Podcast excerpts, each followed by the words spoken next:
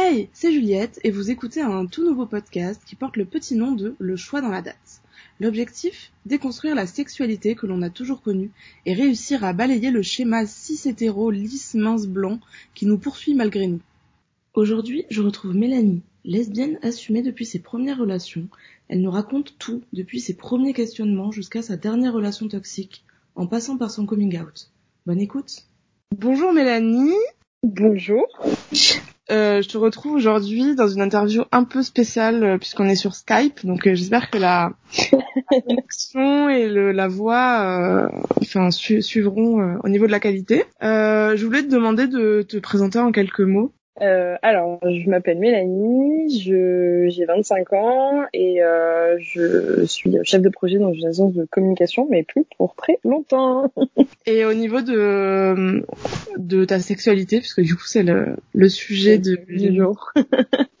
euh, alors moi, je à l'heure actuelle, je me définis comme euh, lesbienne. Et du coup, euh, depuis toujours, tu te définis comme lesbienne? Ça a été euh, ça a été un peu compliqué. Enfin, moi, ma, la découverte de ma sexualité, c'est pas fait euh, enfin j'ai l'impression que euh, ouais je suis jamais passée par le stade euh, hétérosexuel on va dire. Ma première vraie relation ça a été avec une fille j'ai enfin j'ai eu des amourettes quand j'étais très enfin quand j'étais enfant mais genre enfin ça a duré ça a duré un jour voilà avec un garçon mais c'est Enfin, en soi, il n'y a jamais eu de vraie relation avec euh, avec des garçons, ça c'est euh, c'est sûr et certain.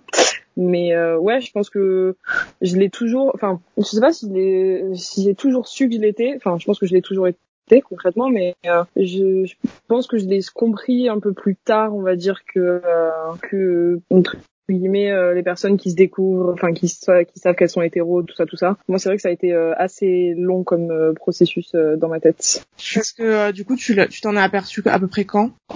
Alors moi, ma première relation, elle remonte à mon année de troisième. J'avais 14 ans. Je pense que avant ça, il y avait beau. Enfin, moi, j'étais en tout cas dans un environnement où beaucoup de personnes étaient déjà en couple, enfin dans des relations hétéros, tout ça. Donc, je voyais plein de gens faire ça autour de moi. Et moi, en fait, je me sentais pas euh, euh, déjà en fait je me sentais pas concernée au-delà de ne pas me sentir concernée je me sentais pas à l'aise non plus avec ce truc là parce que j'avais une, une, image de moi qui était euh, horrible enfin j'avais eu beaucoup enfin j'avais subi beaucoup d'harcèlement par rapport à mon physique quand j'étais en primaire tout ça. Donc forcément enfin pour moi les hommes ne voulaient pas de moi. Donc enfin personne voulait de moi tout ça. Et puis en fait ce qui qui s'est passé, c'est juste que j'ai rencontré euh, une personne qui a un peu chamboulé tout ce que euh, toute l'idée que je me faisais euh, de la relation, de l'amour, etc.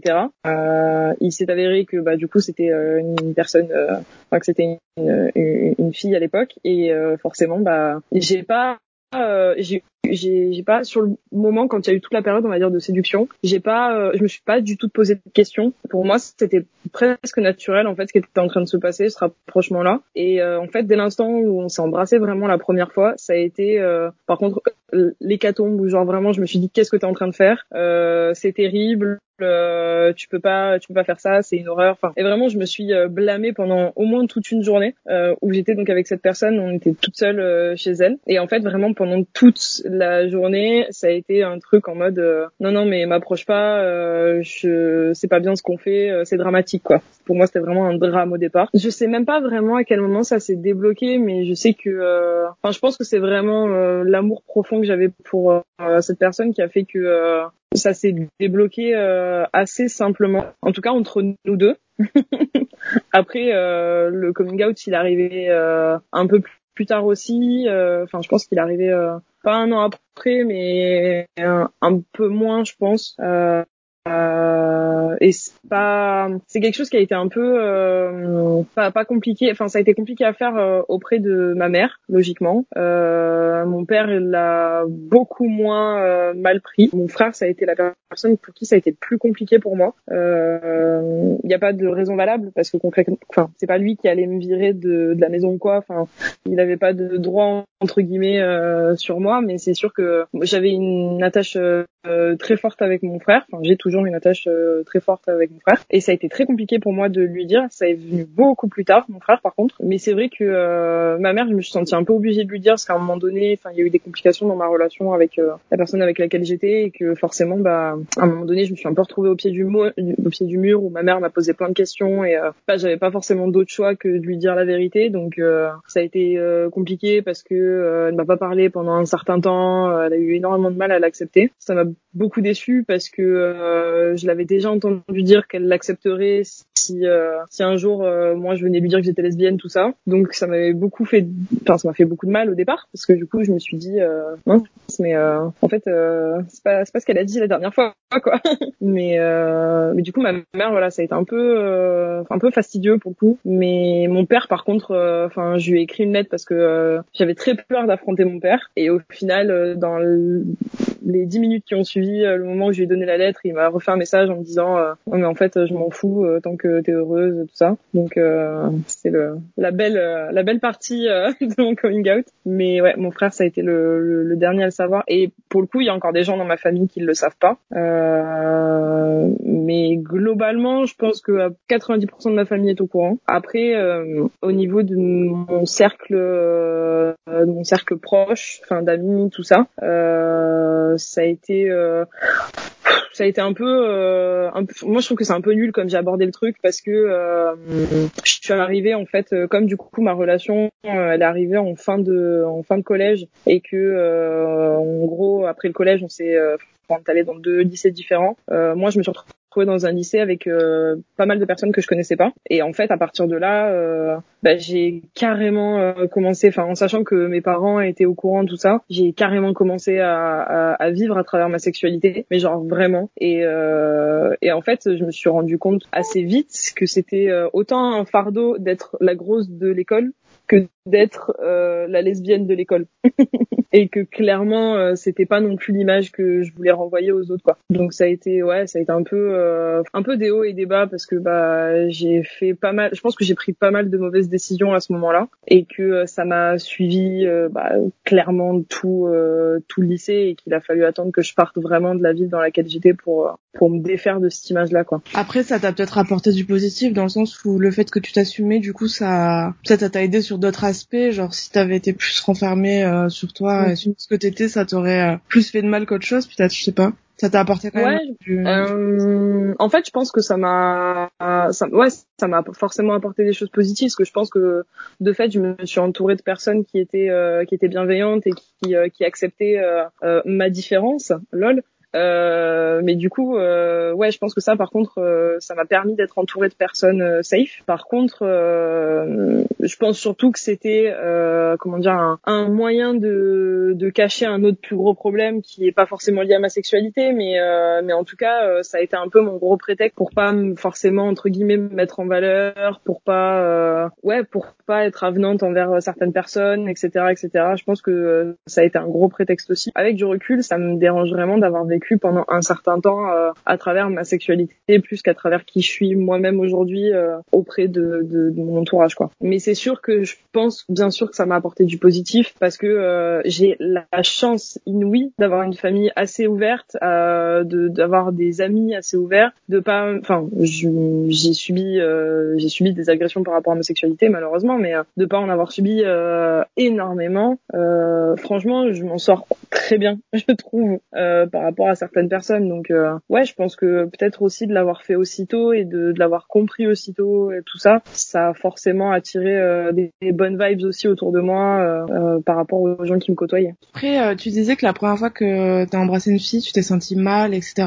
Tu penses que c'était dû à ton éducation ou à ce que tu voyais toi-même ou à ce que tes amis Ouais, bah déjà, j'ai pas du tout grandi dans un, une famille ou même dans un environnement de manière générale où l'homosexualité était représenté. Vraiment, euh, enfin pour moi, je connaissais rien de tout ça. Euh, c'était complètement abstrait. Euh, à part, bah malheureusement, les toutes les représentations pornographiques, j'avais pas de, j'avais aucun lien avec ça. Mais après, c'est sûr que, enfin c'est plus par rapport à, à mon père. J'espère qu'il prendra pas mal quand il écoutera ça. Mais c'est plus par rapport à lui en fait où ça me faisait vraiment très peur parce qu'il a des idées qui est arrêté, qui sont arrêtés sur euh, sur pas mal de sujets et euh, il avait jamais exprimé clairement euh, de l'homophobie ou quoi, même si après bah il a des termes euh, qui sont homophobes euh, de manière générale. Enfin mon daron toute ma toute ma jeunesse je l'ai entendu dire c'est pas un truc de PD quoi. Donc enfin moi j'avais vraiment cette représentation là aussi du truc et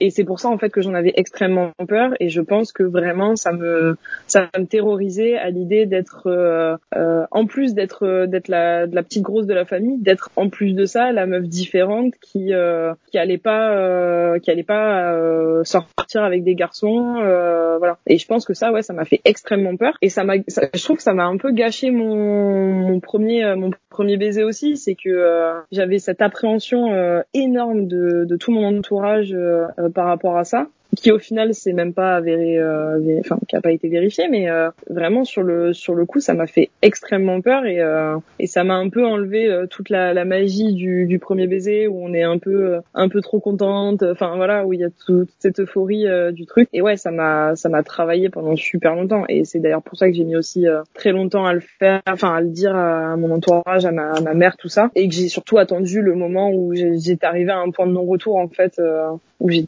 j'avais pas d'autre choix que d'assumer le, le, le, truc. Et euh, du coup, après ton lycée, t'es allé en, enfin, t'as fait des études supérieures et là, ça s'est mieux passé pour toi? Ouais, en fait, j'ai eu euh, cette euh, cette très bonne habitude à chaque fois de changer de, enfin, j'allais jamais dans les dans les, enfin, je suis pas allée au collège qui normalement devait m'être assigné par rapport à ma zone géographique. Pareil pour le lycée. Donc en fait, j'ai eu cette chance de pouvoir à chaque fois renouveler en fait vraiment les personnes qui étaient autour de moi. Et quand j'ai eu mon bac, ma première, bon, ma première volonté, c'était de partir de de ma ville, mais c'était surtout pour rejoindre euh, la fille avec qui euh, j'étais à l'époque, dont j'étais trop amoureuse, tout ça. Mais euh, ça a été mon gros prétexte pour partir. du coup, je suis partie étudier à Lyon. Et de là, en fait, bah pareil, j'ai renouvelé en fait toutes les personnes qui me côtoyaient. je connaissais plus, je connaissais vraiment plus personne dans, enfin, avec moi à Lyon, tout ça. Et forcément, bah, j'ai pu me recréer aussi l'image que j'avais envie de me recréer. Je pense que j'avais quand même gardé des traces de mon lycée parce que ça s'est très vite compris entre guillemets euh, auprès de mes collègues euh, de cours que euh, j'étais lesbienne mais c'était plus c'était plus mon fil conducteur de ma vie quoi. C'est j'en avais même d'ailleurs pas forcément à cette époque-là, il y avait plus grand chose qui me définissait, mais c'était juste, euh, c'était c'était une partie de moi, mais c'était pas 100% euh, de ma personne quoi. Et ça a été hyper important pour moi aussi de me détacher de ce, de cette image, encore une fois, de euh, Mélanie la lesbienne. Ah, c'est rigolo, c'est marrant, c'est la petite meuf différente quoi. Ça fait énormément de bien. Et du coup, tu dis que ça t'a fait du bien de te détacher de cette image, mais est-ce que dans un autre sens, ça te fait pas du bien de te rapprocher des personnes qui sont comme toi euh, C'est vrai que euh, en fait j'ai beaucoup oscillé entre deux extrêmes à chaque fois c'est-à-dire que euh, bah, quand j'étais au collège, euh, je l'assumais pas du tout et personne le savait. Et, euh, voilà. Quand je suis arrivée au lycée, c'était que ça. Quand j'étais à Lyon, c'était c'était un peu c'était un peu mis de côté. Enfin voilà. Mais mais c'est vrai qu'aujourd'hui, c'est même pas aujourd'hui. Aujourd'hui, c'est vraiment depuis ma dernière relation en fait, du coup, bah, comme je te l'ai dit la dernière fois, c'est terminé en début d'année, fin décembre l'année dernière. Où là vraiment, je j'ai compris en fait que ça représentait en fait de bah, d'être euh, d'être engagé euh, dans la communauté, d'être euh, d'être représenté, d'être de pas juste être invisibilisé auprès de tous en fait. Et c'est pas le, problème de de dire à tout le monde, enfin toutes les personnes que tu croises dans la rue, hey salut, je suis lesbienne. Mais c'est c'est juste de l'assumer quand il y a besoin de l'assumer et de de prendre part au débat et de militer pour ce qu'il y a à militer parce que bah la réalité des choses c'est pas que c'est pas parce que coming out s'est bien passé et que euh, personnellement j'ai encore une fois entre gros guillemets la chance euh, d'avoir une apparence qui fait que euh, si j'ai envie d'être super féminine je mets vraiment des guillemets partout parce que voilà mais si j'ai vraiment envie d'être super féminine bah euh, je peux être super féminine et en fait ça va ça va passer crème dans la rue et euh, et j'aurai jamais peur en fait de me faire agresser parce que les gens vont dire ah là là elle est lesbienne euh, c'est contre nature machin machin et du coup j'ai une facilité énorme à me fondre dans la société. Je m'en plains pas mais je sais qu'en fait c'est pas la réalité des choses et que ouais aujourd'hui en fait besoin aussi de me rapprocher me rapprocher de mes pères de me dire bah en fait tu tu vas tu vas profiter de ton privilège en tant que personne qui qui peut se permettre bah, de vivre normalement et de pas avoir de problème dans la rue, tu vas aussi donner ta voix et, euh, et ta personne bah c'est à ces gens-là quoi. Pour moi maintenant ouais c'est hyper important de faire partie de cette communauté et j'ai d'ailleurs eu cette discussion avec euh, un collègue au boulot euh, la semaine dernière qui me disait mais bon lui c'était plus par rapport au féminisme tout ça où il me disait bah je comprends pas pourquoi il y a autant besoin d'avoir des, des groupes de femmes machin nanana. Je dis bah en fait c'est juste qu'à un moment donné il y a certaines personnes dans diverses causes dont la cause queer. Il y a diverses personnes qui ont besoin de bah ouais de faire partie d'une communauté parce que bah ça les aide à ça les aide à surmonter toutes les difficultés qu'il peut y avoir dans leur vie. Ça les aide à, à surmonter plein de choses. Et et surtout ça fait énormément de bien dans un monde où t'es pas représenté de de pouvoir te rapprocher de personnes qui qui savent de quoi tu parles qui savent ce que c'est telle ou telle difficulté euh, liée à ta sexualité. Et euh, enfin pour moi maintenant ça me semble plus que logique en fait de dans les faits me rapprocher euh, me rapprocher de, de, cette communauté qui en fait est la mienne et il faut juste que, moi aussi je, je l'accepte et enfin voilà ça fait partie de de de, de, comment je m'assume maintenant en, en, tant que en tant que lesbienne.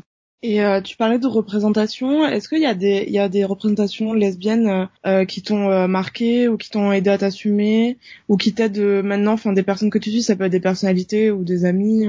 Ouais, des amis, j'en ai. Des amis, j'en ai beaucoup. Des, des amis qui, qui pour moi m'aident à me à m'assumer parce que inconsciemment, je pense. Enfin, je pense. J'ai pas j'ai pas forcément été sur des forums où j'ai cherché personnes queer pour être amie avec. mais je pense que inconsciemment, ouais, je me suis rapprochée de personnes qui sont pas forcément euh, qui sont pas forcément binaires, qui sont pas forcément euh, enfin qui ont pas euh, qui sont pas hétéros, voilà. Et en fait bah ma meilleure amie est lesbienne, mon meilleur ami il est trans, enfin donc en fait ouais, je me suis grave approprié enfin je me suis grave représentée aussi dans ces gens-là et ça m'a fait énormément de bien aussi bah voilà de d'avoir cette cette représentation et de de me dire OK bah en fait c'est complètement faisable quoi. Si je dois je pense que si je dois clairement parler d'une représentation euh, concrète, euh, genre film, tout ça. Franchement, euh, The L ça a été ça a été mon péché mignon pendant pendant toute ma jeunesse et même encore aujourd'hui, je me refais les saisons et et même si c'est ultra cliché et qu'il y a tellement de choses qui vont pas parce que enfin clairement les premières séries, enfin les premières saisons, elles étaient ultra transphobes, tout ce que tu veux, mais franchement, c'est ça a été ma ma plus grosse représentation. Shane, c'était mon modèle. Hein. c'était trop ma meuf, Shane. ouais, je pense que c'est un peu pareil pour tous les, les kids des années 90. Carrément. de ouf. Et euh, du coup, je voulais savoir si, euh, euh si enfin, t'as parlé de ta relation qui s'est terminée en fin décembre 2019. Euh, Est-ce que tu veux en parler un peu plus ou pas? J'ai pas de gêne à en parler parce que euh, ça a été une relation assez compliquée. Enfin, pas compliquée, mais elle a été longue et fastidieuse, elle aussi. euh, en fait, ça a été, euh, ça, s'est fait en plusieurs temps. On s'est connus, euh, on s'est connus, je crois, il y a cinq ans ou quelque chose comme ça. Euh, c'était sur Twitter. Euh, on a mis euh, très longtemps à vraiment s'avouer notre attirance, tout ça, à se mettre ensemble, etc.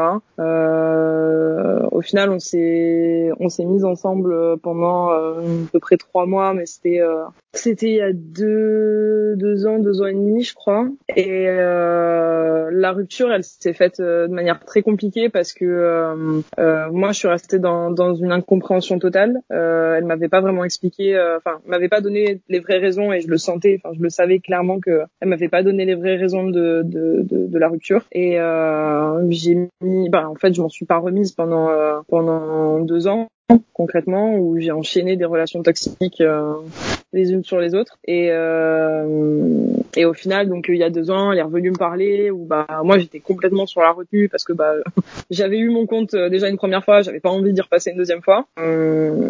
Son parcours professionnel a fait que j'avais la sensation qu'elle avait pris en maturité qui n'a pas été le cas. euh, et au final, euh, au final, ça a été, ça a été encore plus douloureux. La relation en elle-même a été encore plus douloureuse parce que ça a duré, euh, ça a duré quasiment, euh, bah ça a duré six mois.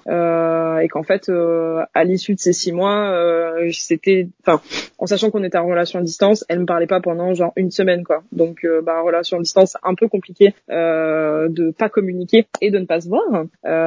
donc moi, j'ai vite, j'ai vite, on va dire, pris mon courage à deux mains j'ai dit non, en fait, euh, stop. Même si euh, j'avais la sensation profonde que c'était euh, la personne de ma vie, je, je me suis dit vraiment stop, arrête. tu vas perdre plus de temps, d'énergie et de confiance et de tout ce que tu veux à, à essayer de, de faire vivre et de, de continuer cette relation que euh, que si tu y mets fin maintenant euh, tout de suite. Et, euh, et voilà. Et en fait aujourd'hui bah je me rends compte que euh, bah, ça fait euh, ça va bientôt faire un an que je l'ai quitté. Ça va bientôt faire un an que j'ai pas été en couple. Et en fait ça va bientôt faire un an que je vis ma meilleure vie quoi. Clairement clairement parce que euh, j'ai compris que toutes les attentes aussi que je mettais, euh, je vais pas remettre 100% de la faute sur elle, mais toutes les attentes que j'ai j'ai mises dans cette relation, je pense que c'est des choses que j'attendais aussi de moi-même, de, de, de ma confiance, de, de, de la vision que j'avais de mon corps, de plein de choses. Et voilà, euh, aujourd'hui, bah, j'ai eu le temps de travailler là-dessus. Le confinement, ça a été euh, ça a été ma plus belle réussite parce que clairement, bah, j'ai passé deux mois à penser qu'à moi. Ça a été euh, ça n'a pas forcément été simple parce que euh, bah, forcément il y a des jours où euh, bah, tu seul chez toi, euh, peux voir personne et euh, bah, non-stop.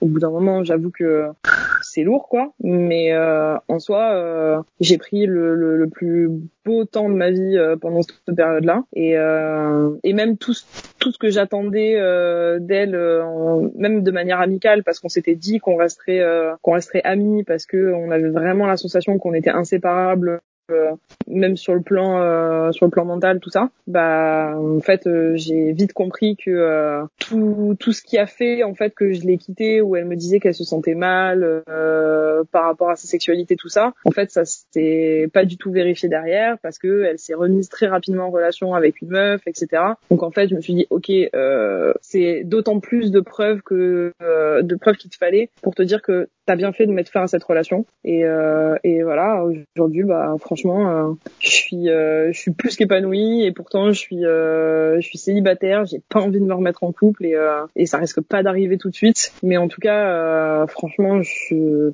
je porte cette fierté-là vraiment de d'avoir réussi à me défaire de, de cette personne, quoi. Honnêtement. Du coup, si tu devais revenir en arrière et, et te donner un conseil à la Mélanie du passé, qu'est-ce que tu lui dirais pas. je sais pas, j'ai pas du tout pensé. euh... Je pense que c'est de, de, de, me faire confiance, concrètement. Parce que, euh... enfin, je me suis fait la réflexion il y a pas longtemps parce que euh, ça a été mon anniversaire la semaine dernière et vraiment, genre, j'étais euh, solo dans mon appart à minuit, le jour de mon anniversaire, et je me suis dit, franchement, t'as eu l'impression de faire des super mauvais choix dans ta vie, mais au final, euh, t'as géré de ouf, quoi. Donc euh, vraiment, je crois que mon conseil, c'est de me faire confiance et de, de foncer dans ce que je peux foncer. Mais comme je l'ai fait, en fait, il y a plein de, de décisions et de, de, choses que j'ai faites euh, sans, sans vraiment réfléchir. Mais au final, bah aujourd'hui, euh, je suis en vie, je, je m'assume, j'ai un appart, donc en fait, j'ai tout ce qu'il faut pour continuer à, à, vivre et continuer à découvrir plein de trucs. Donc ouais, je pense que c'est de me faire confiance concrètement. Ben, super, c'est un, beau message à, à toi-même. Ouais, merci. Euh, moi, j'ai plus de questions. Je sais pas si tu avais des trucs à rajouter. Euh, j'ai pas forcément grand chose à rajouter, si ce n'est que, bah, encore une fois, je pense que euh, il faut jamais baisser les bras euh, par rapport à, sa sexualité, etc. Que euh, il y a plein de choses à découvrir, qu'il faut pas se limiter à ce qu'on voit dans, enfin, la télé, sur YouTube, etc., etc. Je pense qu'il y a vraiment, c'est un travail que chacun doit faire avec soi-même, de se dire euh, c'est pas parce que j'ai euh, j'ai telle ou telle orientation sexuelle ou même telle ou telle pratique sexuelle du moment que toutes les personnes sont consentantes enfin foncez quoi. Juste euh, allez-y quoi. Faites-vous plaisir. Je suis plutôt d'accord. Je pense que ouais. Merde. Bon bah du coup euh, bonne soirée. Yes merci beaucoup. Merci à toi d'avoir écouté cet épisode. Suis-nous sur les réseaux sociaux lcdld-du-bas podcast pour être tenu au courant des nouveaux épisodes et si tu souhaites témoigner toi aussi, peu importe où tu habites et peu importe le sujet que tu souhaites aborder, envoie-moi un email à lcdld.podcast.gmail.com. Belle journée et à très vite